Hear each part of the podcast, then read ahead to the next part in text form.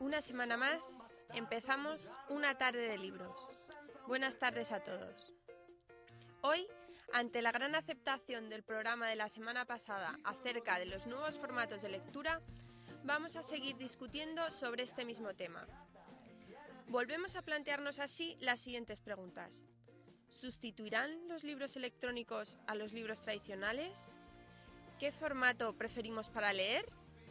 ¿Qué, ha- qué hay de los e-readers?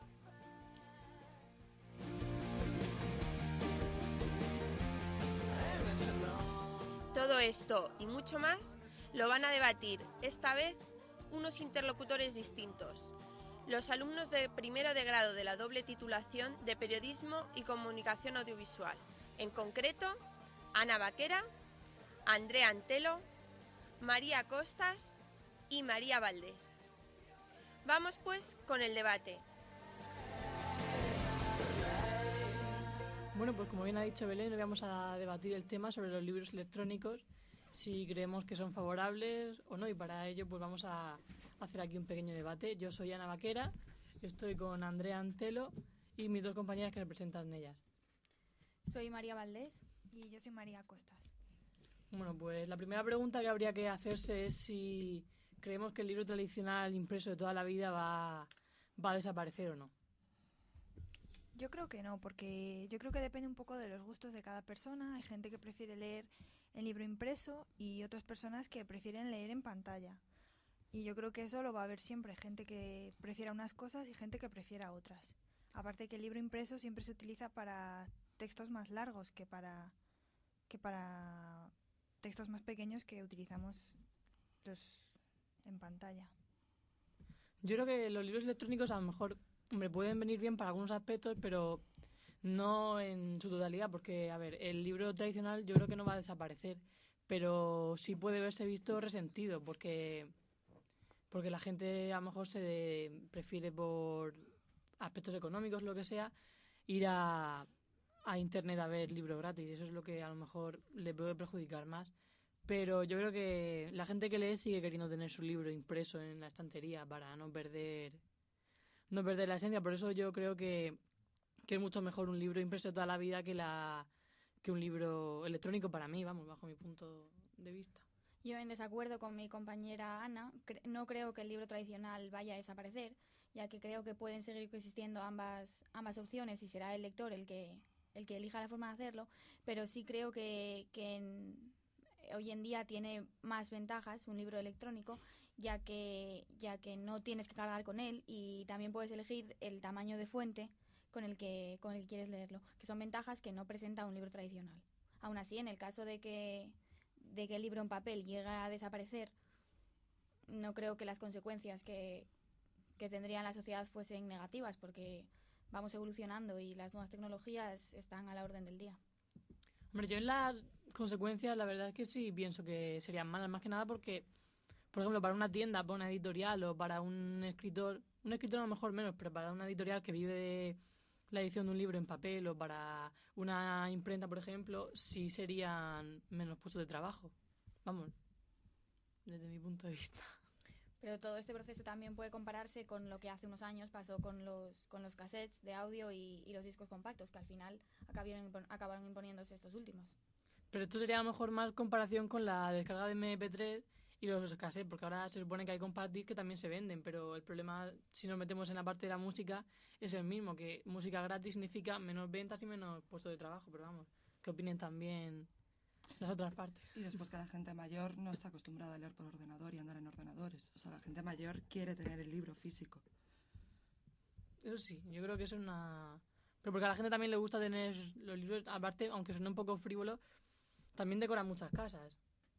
En una estantería a mucha gente le viene le viene muy bien, aunque nada más que sea por eso. Y la gente mayor yo creo que les encanta tener su libro a mano más que meterse en un ordenador y... Eso sí, por supuesto, pero, por ejemplo, algo positivo que tienen es que a veces cuando solamente tienes que leer un fragmento de un libro puedes acudir a Internet y no te tienes que comprar todo el libro. Pero en el caso de que te guste el libro, yo creo que siempre lo vas a acabar comprando aunque el primero lo hayas leído por Internet, porque es lo que tú dices, te gusta tenerlo ahí, entonces no creo que, que los libros electrónicos estén haciendo desaparecer al, al libro impreso. Ya, pero por ejemplo los libros que ahora están colgando en Google, en PDF, que te los puedes bajar enteros, son ilegales. Y eso nos perjudica a nosotros el día de mañana, nos quitan los derechos de autor. Sí, bueno, eso ya sería, lo de Google sería otro, pero por ejemplo, en lo del formato electrónico, yo por ejemplo, a la hora de, de leer documentos, a ver, creo que es útil, pero yo por ejemplo en mi caso, lo que suelo leer sobre todo son periódicos digitales o artículos que son atractivos, pero no en un todo, porque realmente la gente en Internet lee más de pasada, yo creo, que, que metiéndose en lo que es la noticia, que atentamente. Yo no sé si tendréis costumbre de leer o no en formato electrónico, pero yo creo que lo que más la- lee la gente son periódicos y cosas así más que libros. Sí, aparte que un periódico, un periódico físico siempre lo, lo relees más veces y pa- eh, lees páginas y páginas. En internet lees un poco los titulares por encima. No lo haces de una manera más profunda. Sí, bueno, y Aún así, leer en formato electrónico, en mi opinión, sigue, me sigue pareciendo más manejable. Aunque a la gente mayor le guste tener en su mano los libros, que lo entiendo, eh, creo que, que la sociedad va evolucionando y acabará, acabará llegando un momento que los libros de papel a lo mejor no llegan a desaparecer, pero sí que van a quedar un poco en el olvido. Hombre, a ver, yo puedo entender desde el punto de vista a lo mejor de comodidad que es mucho más cómodo tener tu ordenador en vez de que en vez de 15 libros o que a lo mejor puedas decir, bueno, pues sí, pues de cara al ecologismo, tal, no sé qué. Pero yo creo que una parte fundamental de un libro son las hojas, el poder cogerlo, el poder tocarlo, el tipo de, de letra, no sé, yo creo que es una parte, aunque sea, aunque a lo mejor no pueda ser muy importante científicamente, pero que a la gente le gusta tener el libro porque es una forma de estar mucho más pegado a, al autor, no sé, vamos, yo lo veo, yo lo veo así. Que más que tener un ordenador que es lo mismo, cada libro es diferente, en cambio los ordenadores son todos iguales. Es Sí, que, por ejemplo, yo en mi caso me gusta mucho leer y los libros que a mí me gustan, que de mis autores favoritos, por ejemplo, siempre me los compro. Pero luego hay otros libros que igual no me interesa leer el libro entero y en ese caso es en el que acudo a internet y por eso esa parte es muy positiva porque si no igual te gastas mucho dinero en, en un libro que luego solamente vas a leer igual un capítulo o una Pero parte que te piden para un programa. Pero es más cómodo desde tu casa poder entrar a Hombre, internet. sí, claro que sí, pero... Claro, lo que pasa es que a lo mejor el libro que a ti te sirve para consultar un capítulo, otra persona lo va a leer entero y se aprovecha de, que lo pueda acceder gratis. Ahí sería a lo mejor el problema, que para unos usos sí podría tener cabida, pero para otros a lo mejor ya entramos en los derechos de autor y en si merece o no el verse el reconocimiento en plan de dinero, de que la gente compre su libro, que todo el mundo pueda acceder a su obra gratis, que es lo que ha hecho Google ahora con lo de los, con lo de los libros.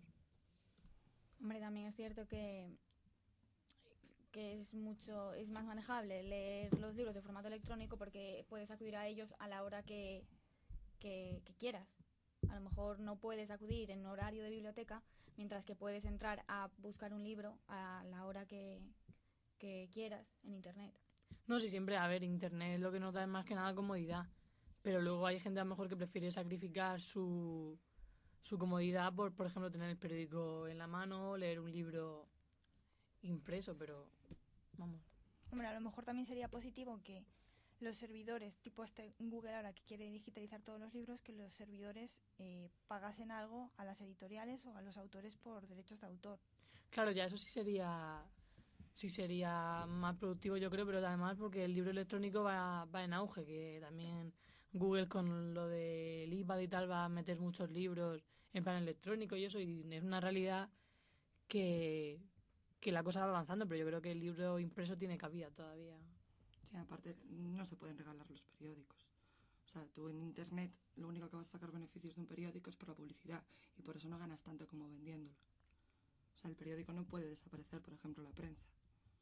Yo Es creo que- que se gana más a través de la publicidad que de, que Pero de la lo que tú publicidad que pagas se cuelga por en Internet no es tan cara como la que tú pue- eh, metes en el, en el periódico. Yo creo que da mucho dinero.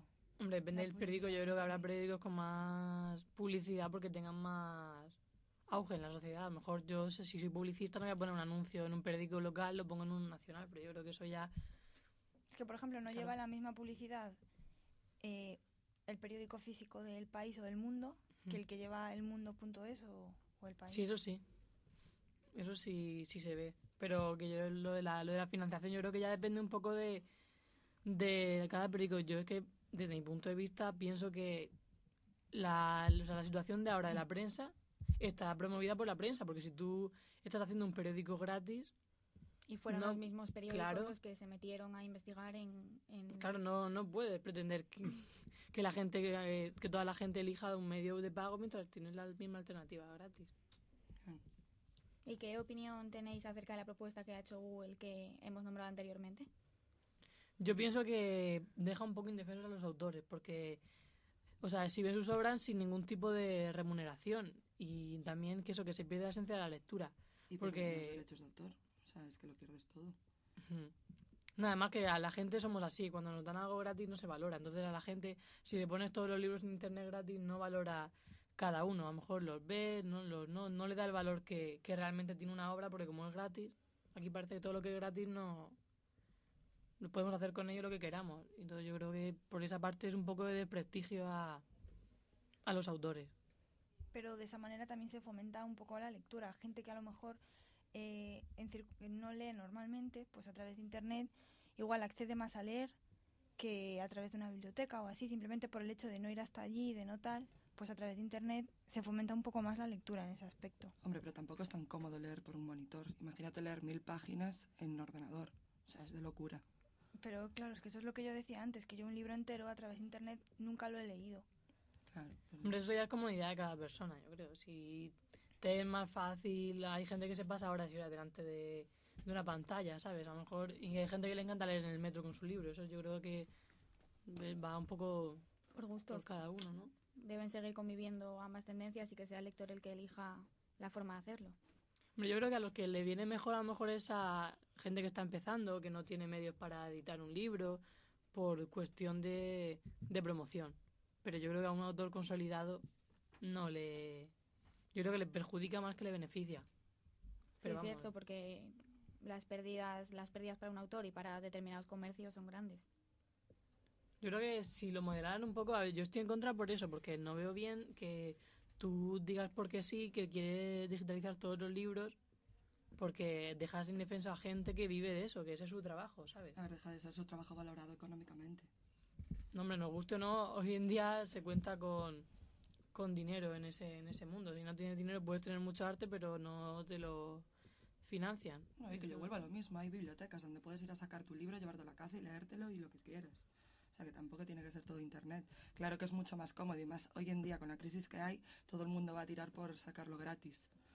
Pero, No, además es eso, que es la, la comodidad de que no valoras las cosas. O sea, si tú tienes que ir a una biblioteca por un libro, que lo tienes que volver dentro de tres días, dices, vale, me lo voy a leer ya si tengo interés.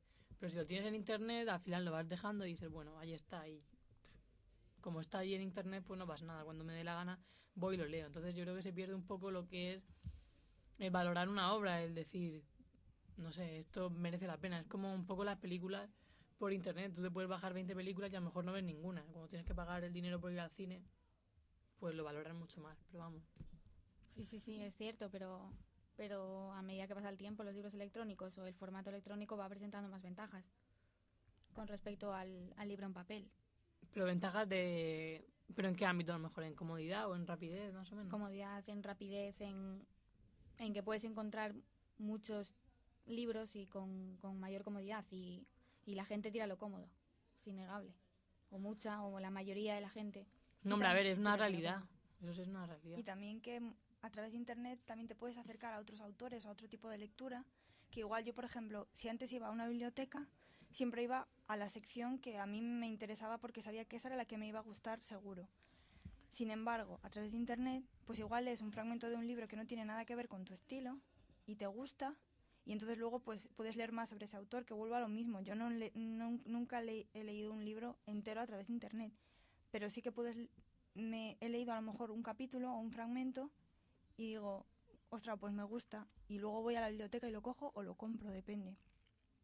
Hombre, a ver, yo, por ejemplo, si veo bien cuando en cuando salió el último libro de, de la saga esta última que hubo Crepúsculo, no se me acuerdo si era Crepúsculo o la salió creo la, el de la chica que, son- que soñaba con una acería y un bidón de gasolina. Ah, sí. El primer capítulo lo pusieron en, en internet gratis, en- me acuerdo que estaba en Antena 3, y eso pues te pretende, vale, lees un capítulo y si te gusta bien.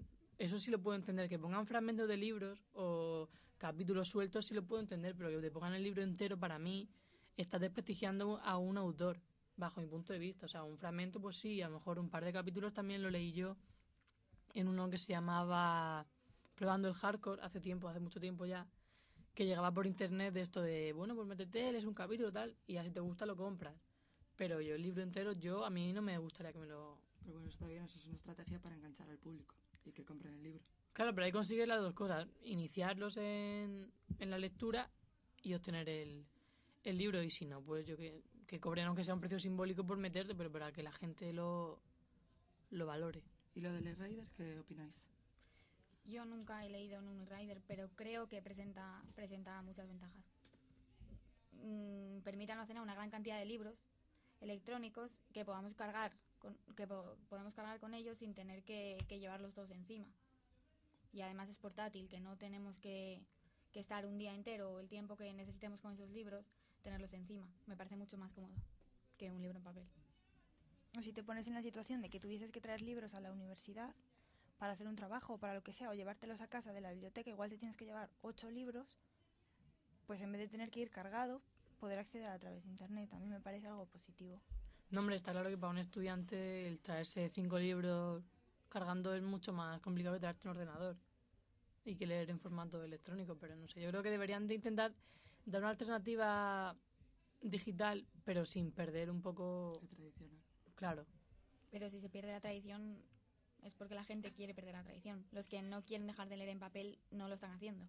No, hombre, si mucha gente, eso está claro, que mucha gente que protesta a lo mejor por la piratería o por esto, en el fondo en su casa se bajan las películas y se compran los CDs piratas. O sea que la sociedad es súper hipócrita y a la hora de ahorrarse dinero yo creo que ninguno, y más ahora tal y como están las cosas, que ninguno hace alcohol, pero no sé, yo creo que un libro es un libro, no es un CD ni un ordenador. Y si pierdo el concepto del libro, pues yo creo que sería otra cosa, sería una historia, pero ya no sería un libro. A lo mejor que... suena un poco retrógrado, pero... Es que, por ejemplo, volviendo a lo que decía mi compañera, eh, en el metro la gente que puedes llevar un MP3 o un aparato de música o una consola que te pesa poco y vas entretenido igualmente, pero aún así todavía hay gente que prefiere llevarse un tocho de libro que a veces ni siquiera le entra en el bolso e ir leyendo con el libro. Entonces depende un poco de gustos y de que si la gente realmente le gusta leer en formato papel, lo va a hacer siempre, tengas la edad que tengas. Y de aquí a 60 años, si, tú, si a ti te gusta leer a través de Internet, pues aunque seas un, una persona mayor, lo seguirás haciendo, porque de aquí a 60 años, pues Internet será algo normal para las personas mayores también. No, hombre, sí, yo creo eso que... Ya, hombre, pero si meten todos los libros gratis, como había dicho en Google, la gente no va a comprar los libros, siempre va a tirar por lo gratis. O sea, por mucho que quieras leer en papel, no... Depende. Yo seguiría comprando los libros que a mí me gustan, ahora los que me... Los que, claro, los que te gustan, pero de la otra manera te obligas a ir a la biblioteca, a moverte o estar con los libros y hurgar. Claro que sí, pero es como con la música. En vez de comprarte el CD entero, pues te bajas una canción. Hombre, pero eso es como... Mmm, lo de los libros yo creo que pasa un poco como lo, los periódicos, ¿vale? Que está la alternativa electrónica, pero hay mucha gente que para ellos el café con el periódico por la mañana, eso no lo va a sustituir nunca una máquina. Pero ahí ya entraríamos en eso, en lo de la prensa electrónica y lo de la gratuidad, que a mí no me parece bien, personalmente. Pero los, los periódicos gratuitos los periódicos gratuitos son, son una opción cada vez más seria para captar lectores. Y si hay este problema ahora mismo es porque los propios periódicos se lanzaron a la prensa electrónica. No, hombre, la, yo creo que la culpa sí, sí es de ellos. Pero las consecuencias yo creo que no son positivas. Porque tú, por ejemplo, si cuando vas en el autobús te puedes encontrar cinco periódicos gratis ahí tirados. Pero nunca te vas a encontrar un El Mundo El País o uno porque haya que pagar, aunque sea un euro y medio. Pero la gente valora mucho más una cosa por la que haya pagado, aunque nada más que sea un euro, que una cosa que te dan gratis. O sea, es dárselo gratis a lo mejor lo tiran o miran una noticia y no le hacen ni caso. Entonces yo creo que se pierde el trabajo del periodista, porque detrás de eso hay una persona que está escribiendo no para que tú no valores su trabajo, sino para que te leas la, la noticia, no sé. Pero al mismo tiempo también puede ser que llegue a más lectores, porque a lo mejor gente que en general no se compra el periódico, al entrar al metro, al entrar a coger el autobús y le dan un periódico gratis, aunque sean los titulares, pues siempre les echas un vistazo. Entonces la gente también puede ser que se ponga más al día gracias a, a la prensa gratuita. Sí, yo estoy de acuerdo con eso.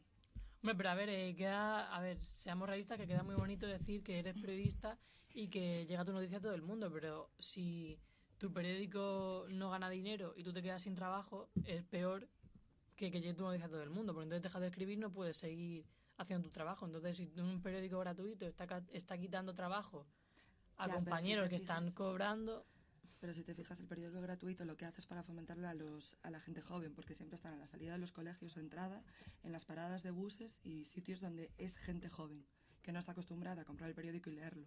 pero cada vez más gente mayor que por la crisis o por lo que sea se quitan pequeños caprichos, por decirlo de alguna manera, están yendo a ese periódico. Sí, claro que sí, pero bueno, como eso pasa con el periódico, pasa con mil cosas. o sea. Pero es lo que te digo, que, que llega un momento en que te planteas si la ética está muy bien, es como los libros, a todo el autor le encanta que llegue su mensaje a todo el mundo, Mm. pero si por, por eso que estás haciendo no, no recibes ningún tipo de reconocimiento, en este caso económico, porque es por lo que se mueve la sociedad, por dinero, pues llega un momento que te planteas en si estás trabajando para el mundo o si estás trabajando para nadie. Ya, hombre, pero el periódico gratuito es muy pequeño. y También ten en cuenta que lo único que hace es meterte las ganas de comprarte un periódico y leerlo bien. O sea, son cinco hojas, diez. Sí, bueno, pero yo creo, que- yo creo que hay gente que a la que a la que sí le sí le vale. Pero también hay que tener en cuenta que los periódicos gratuitos, sobre todo los pequeños periódicos, viven de la publicidad. Y de ahí su reparto gratuito. Claro, pero por ejemplo, tú imagínate, o sea, desde el punto de vista de, de el periodista, si tú trabajaras en un periódico que es- cada vez ves que está bajando de lectores porque la competencia es una competencia no desleal, pero que es muy difícil competir contra alguien que no cobra nada, ¿sabes? Entonces, es una sensación, yo creo, de un poco de impotencia, aunque haya sido culpa de ellos por, por meterse en el mundo digital. Pero el que lleva toda su vida leyendo El Mundo y es fiel a un periódico El Mundo, la ABC, La Razón, el que sea, difícilmente el 20 minutos ahora mismo le va a quitar el que su lector, su lector fiel, le deje de comprar Claro, ese periódico. Pero luego tenemos la alternativa electrónica. Entonces, esto es un, yo creo, un, un problema que va desde esa perspectiva de que han sido ellos los que han empezado esto, pero yo creo que nadie se imaginaba que la prensa electrónica podía llegar a lo mejor a... Es que aparte de que ámbito. cada vez las páginas de los periódicos son más sofisticadas, porque mm, hay periódicos todavía que no tienen las páginas tan modernas, que realmente es un lío leer. Hay noticias eh, entre las secciones, pero hoy en día es muy, muy, muy sencillo acceder a cada titular, a cada noticia, entonces ellos mismos facilitan esas cosas. Sí. No sé, yo creo que también un poco lo que, lo que han hecho más que nada, en un principio era a lo mejor orientar la parte digital a que tú mm, saborearas la noticia, pero que quisieras comprarte el periódico para profundizar más.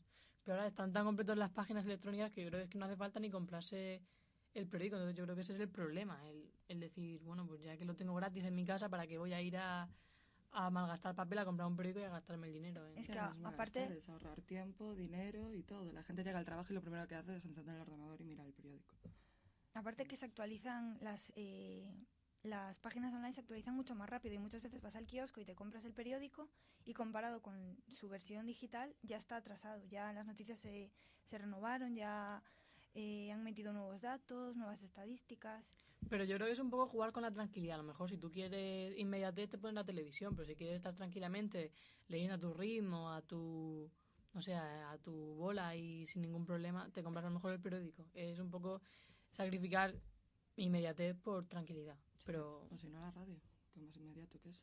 sí, por, hombre, pero la radio yo creo que a mí personalmente no me gusta escuchar las noticias por la radio.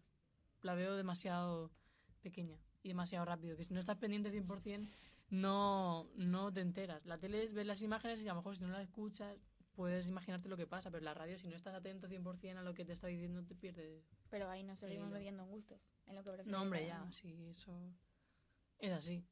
Y para Pero bueno. finalizar este debate, ¿qué opináis sobre la prensa en papel? ¿Que va a desaparecer? ¿Que puede tirar para adelante? Yo creo que no va a desaparecer. Espero. Lucho por ello. Yo veo más fácil que desaparezca la prensa en papel que los, Que los libros. tradicionales.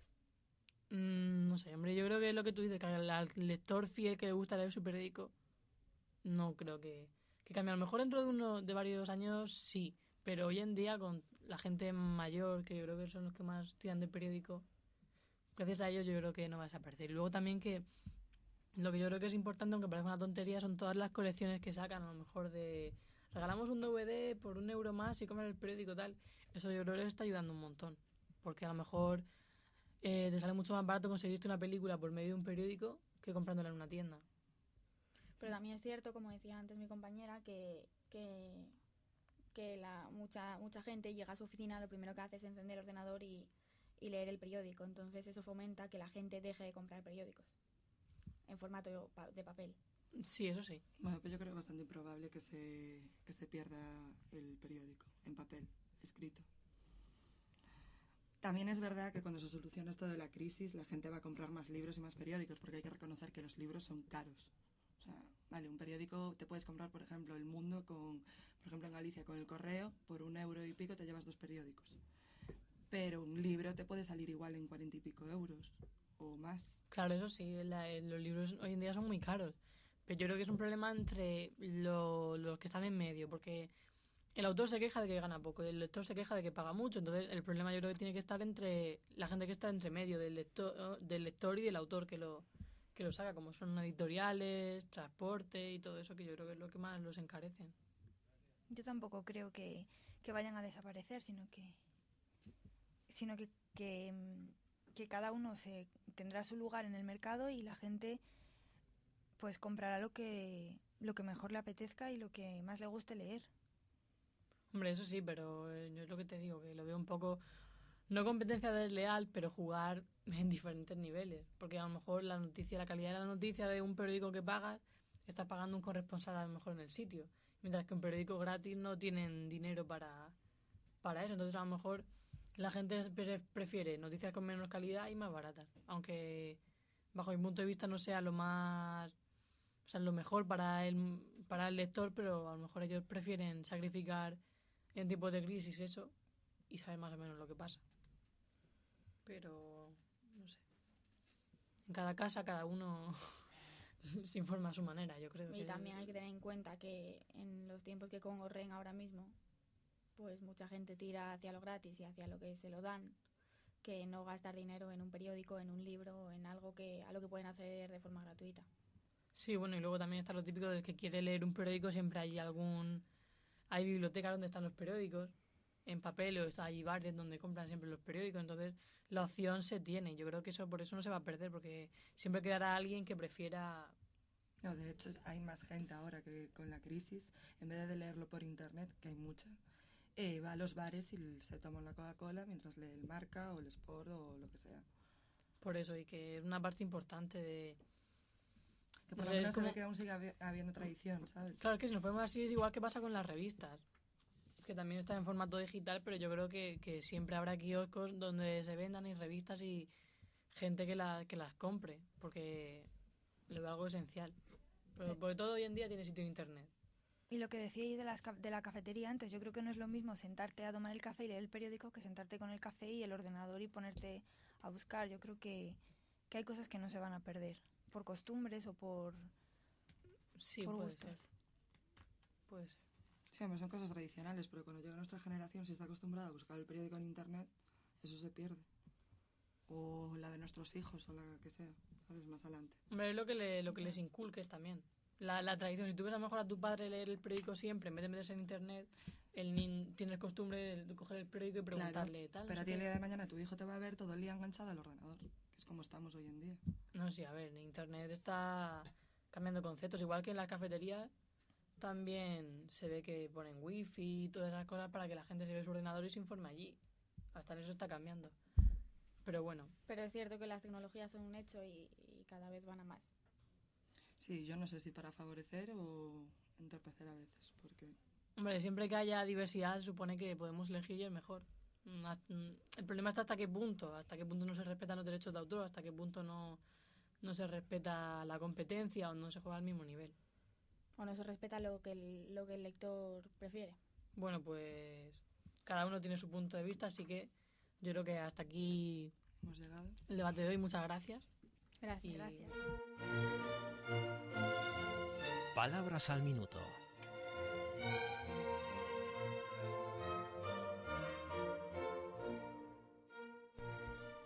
Hola a todos. Este pequeño espacio radiofónico es un modesto intento de añadir historia a nuestro conocimiento de las palabras. Hay quien afirma que la etimología especialidad lingüística que estudia el origen de las palabras según la academia, es la madre de todas las ciencias y bien podría defenderse la tesis. Quien conociera todas las palabras y de dónde procede cada una, hasta sus raíces más remotas, conocería sin duda todas las cosas y todas las historias de los seres humanos. Más chulo que un ocho. El novelista y poeta Félix de Azúa, miembro conspicuo e indiscutido de la llamada generación literaria de los novísimos, que ya nadie recuerda quizá, pero que floreció en los años 70 del siglo pasado, Félix de Azúa, pues, dice que la expresión completa sería más chulo que un ocho de Iturzaeta, y que el tal Iturzaeta era un calígrafo vascongado cuyos elegantes garabatos se impusieron sobre las restantes grafías en tiempo de las guerras carlistas. No es esta la explicación más extendida. Lo que todo el mundo cree es que más chulo que un 8 se refiere al tranvía número 8 de Madrid, que a principios del siglo XX hacía el recorrido Puerta del Sol San Antonio de la Florida y en época de verbena iba cargado de chulapos. Chulapo es una variante expresiva de chulo, es decir, de persona perteneciente a las clases populares madrileñas. Hay que reconocer, por otra parte, que el dibujo del ocho, con sus brazos en jarras y su arrogancia, se presta a semejante interpretación. De hecho, no son pocos quienes creen que este aspecto del número está en el origen de la expresión, pero no parece que sea cierto.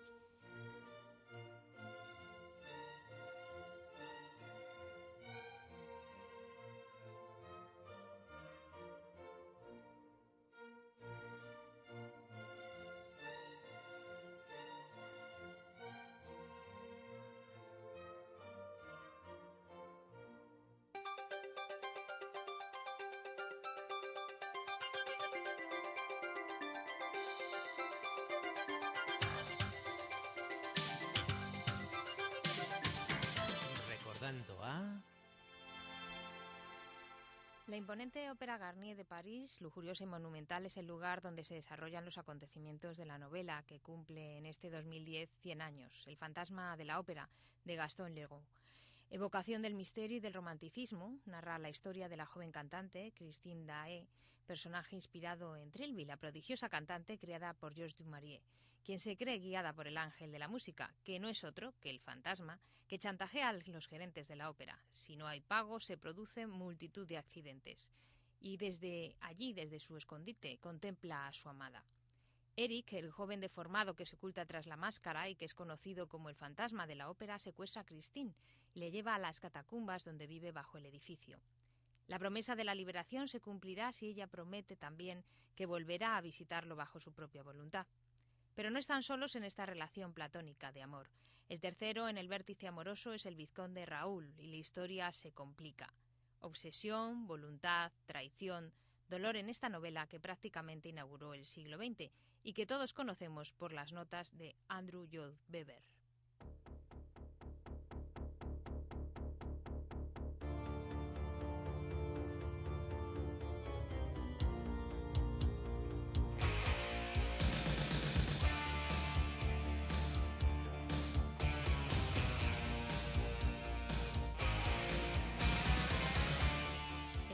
Se representó por primera vez en 1984.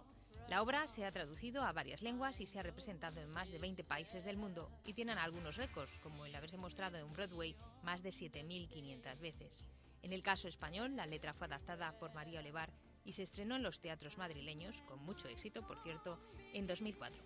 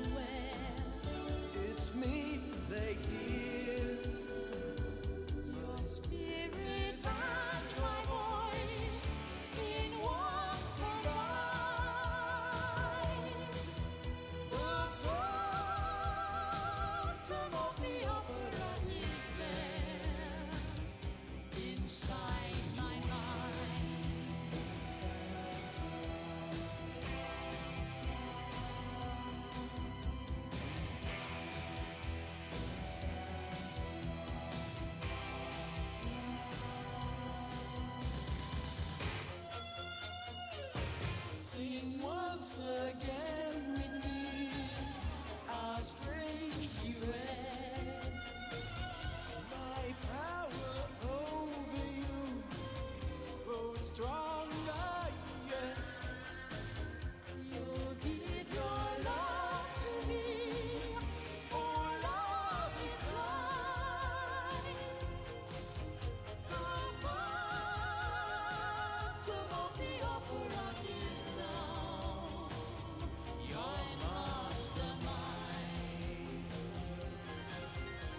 Sing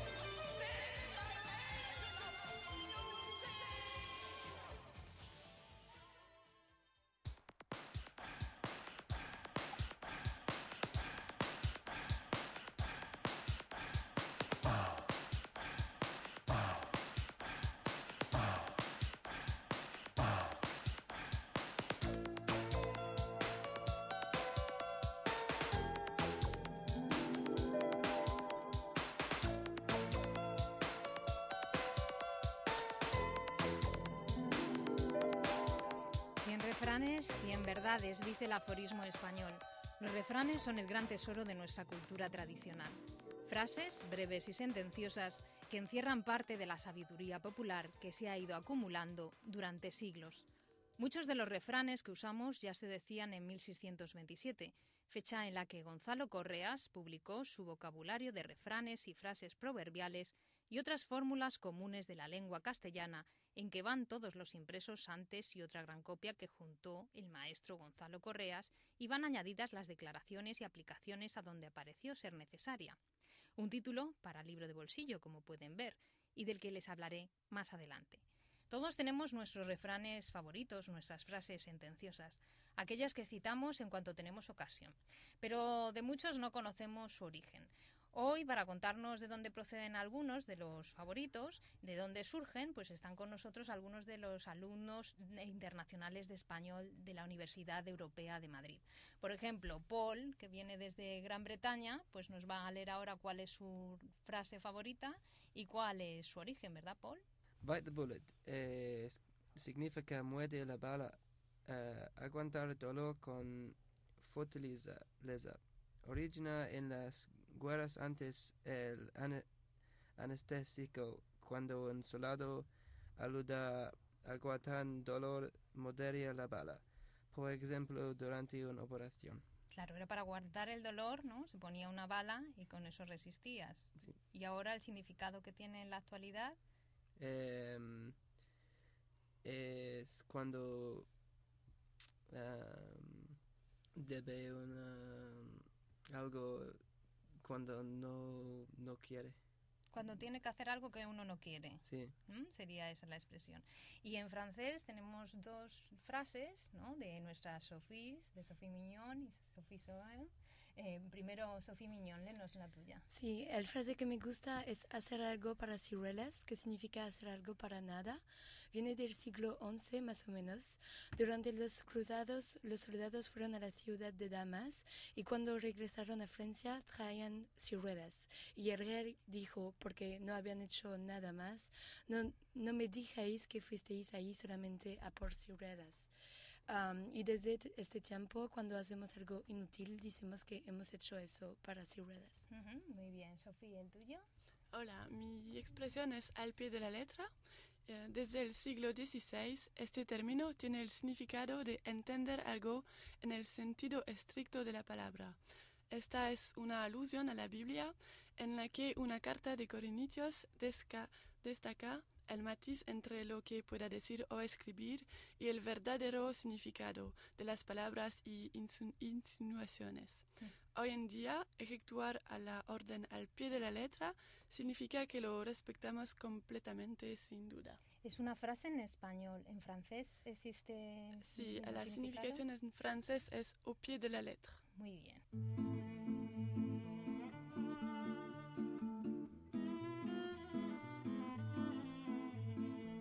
Caminando, seguiré esperando, aunque me duela amor, algo que hacer, alguien a quien amar, con quien contar y algo de esperanza. Seguiré caminando, seguiré soñando, aunque me duela. Fiesta que tengo la llevo la tengo, la llevo. La fiesta que tengo la llevo aquí, la tengo, la llevo. Soy una llamita y quisiera ser hoguera para decirle al mundo legalice la hierba prohibida. El inglés es una de las lenguas más habladas en el mundo. Por eso tenemos más frases y refranes en inglés y de algunos de ellos su traducción en español. Kilby, en tu caso, ¿cuál has elegido? Um, early bird gets the worm. En el siglo XVII, Benjamin Franklin estaba convencido que quienes vivían en las ciudades eran unos perezosos. Este era porque no trabajaban en el campo. Así, Franklin dijo la frase Early bird gets the worm porque creía que si las personas se despiertan temprano, trabajarían más y ganarían más dinero.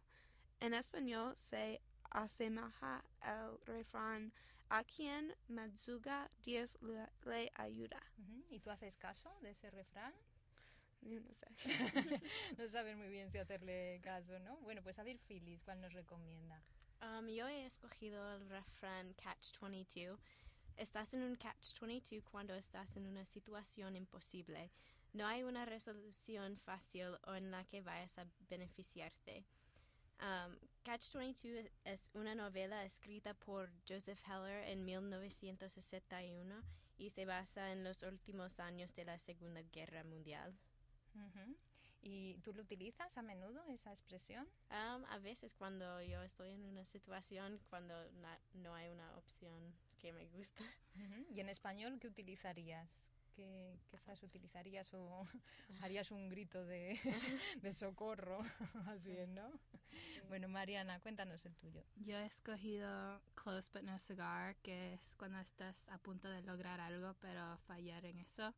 Y viene de las máquinas de dinero, que antes en vez de salir dinero como premio salía un cigarro.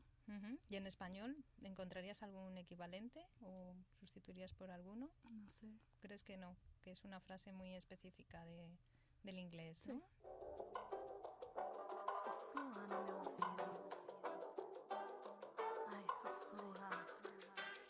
A ver.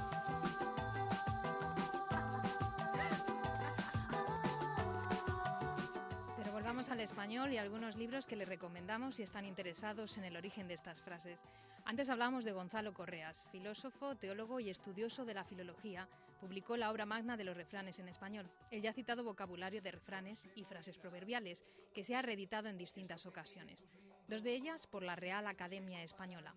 En la obra podemos ver cómo se respetó la ortografía y el orden alfabético de Correas, aunque se ha modernizado la acentuación y la puntuación. El texto es la muestra evidente de la pasión del autor extremeño por la lengua viva que pasa de boca en boca. También son recomendables el Diccionario Manual de Aforismos, Proverbios y Refranes publicado por Fernando Plaza del Amo, los refranes filosóficos castellanos de Pablo León Murciego o la colección de 8.000 refranes populares que nos ofrece Alonso Barros, obras compilatorias en las que podemos encontrar esta sabiduría del pueblo. Los niños tienen oportunidad de conocer estas frases en la edición que la editorial Luis Vives ha preparado con el título Refranes Populares, en el que además incluyen adivinanzas, trabalenguas y el origen curioso de algunas palabras. Poco a poco los niños se pueden introducir en la historia de la lengua de una manera colorista y desenfadada. Y para grandes y niños, El Quijote, obra de referencia también en cuanto a los refranes. Más vale pájaro en mano que buitre volando, del dicho al hecho hay un gran trecho, o no con quien naces sino con quien paces, salen de la boca de Sancho, aunque no siempre en el momento más oportuno. Aprovechemos el carácter didáctico que tienen estas frases y acerquémonos así más a nuestro idioma. y merece la pena que pasemos un rato agradable porque es probable que sin parar. Porque el amor es un encuentro que dolor verte marchar. No sé, morena, que lo mejor es que cojas mi mano, bebamos un trago y salgamos a bailar. Que aunque la gente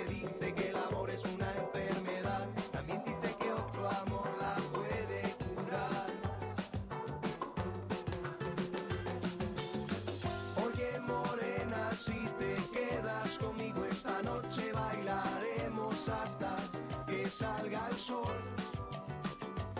Y cantaré susurrando a tus oídos canciones morena de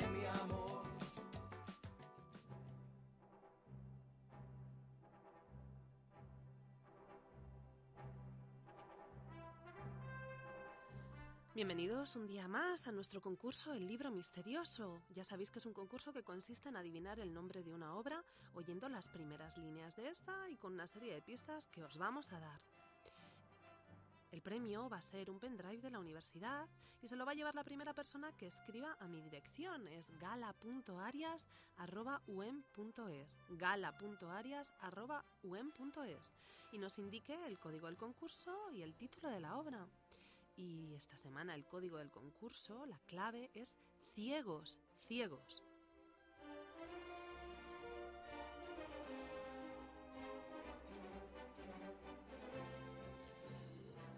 Voy a pasar a leeros ya un fragmento de la obra, las primeras líneas. Se iluminó el disco amarillo. De los coches que se acercaban, dos aceleraron antes de que se encendiera la señal roja. En el indicador del paso de peatones apareció la silueta del hombre verde. La gente empezó a cruzar la calle pisando las franjas blancas pintadas en la capa negra del asfalto. Nada hay que se parezca menos a la cebra, pero así llaman a este paso. Los conductores, impacientes, con el pie en el pedal del embrague, mantenían los coches en tensión, avanzando, retrocediendo, como caballos nerviosos que vieran la fusta alzada en el aire. Habían terminado ya de pasar los peatones, pero la luz verde que daba paso libre a los automóviles tardó aún unos segundos en alumbrarse. Hay quien sostiene que esta tardanza, aparentemente insignificante, multiplicada por los miles de semáforos existentes en la ciudad y por los cambios suce- sucesivos de los tres colores de cada uno, es una de las causas de los atascos de circulación o embotellamientos, si queremos utilizar la expresión común. Al fin se encendió la señal verde y los coches arrancaron bruscamente. Pero enseguida se advirtió que no todos habían arrancado. El primero de la fila de en medio estaba parado. Tendrá un problema mecánico. Se le habrá soltado el cable del acelerador, o se le agarrotó la palanca de la caja de velocidades, o una avería en el sistema hidráulico, un bloqueo de frenos, un fallo en el circuito eléctrico, a no ser que simplemente se haya quedado sin gasolina. No sería la primera vez que esto ocurre. El nuevo grupo de peatones que se está formando en las aceras ve al conductor inmovilizado braceando tras el parabrisas mientras los de los coches de atrás tocan frenéticos el claxon. Algunos conductores han saltado ya a la calzada, dispuestos a empujar el automóvil averiado hacia donde no moleste. Golpean impacientemente los cristales cerrados. El hombre que está dentro vuelve hacia ellos la cabeza, hacia un lado, hacia el otro. Se ve que grita algo por los movimientos de la boca, se nota que repite una palabra, una no, dos. Así es realmente, como sabremos cuando alguien, al fin, logre abrir una puerta. Estoy ciego.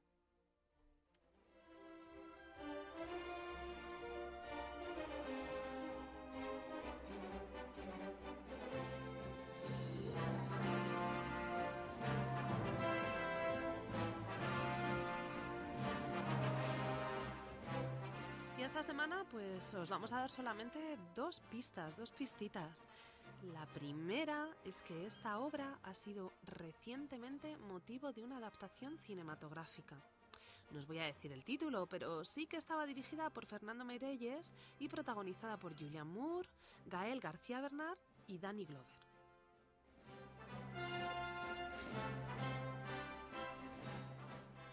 Y la segunda y por hoy última pista es que la novela trata de una situación en la que la humanidad se encuentra repentinamente. Se quedan todos ciegos sin saber por qué.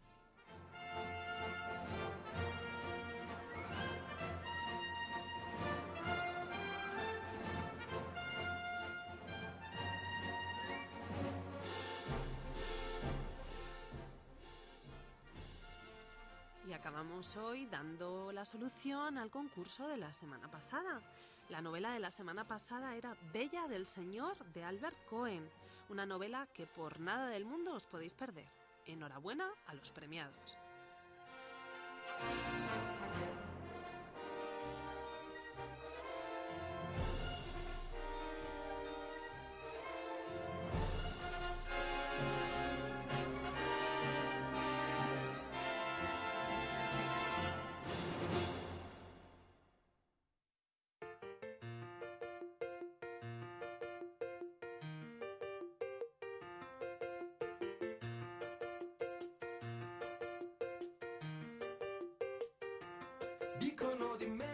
Con el concurso de Gala Arias nos despedimos. Ya saben que pueden escucharnos en internet, en Wencon Radio o bajarnos de la plataforma iVox. Si quieren seguir el espacio Palabras al Minuto, pueden encontrarlo también en iVox bajo el nombre de Cátedra Carmen Posadas Escritura, Creativa. Muchas gracias y hasta la semana que viene.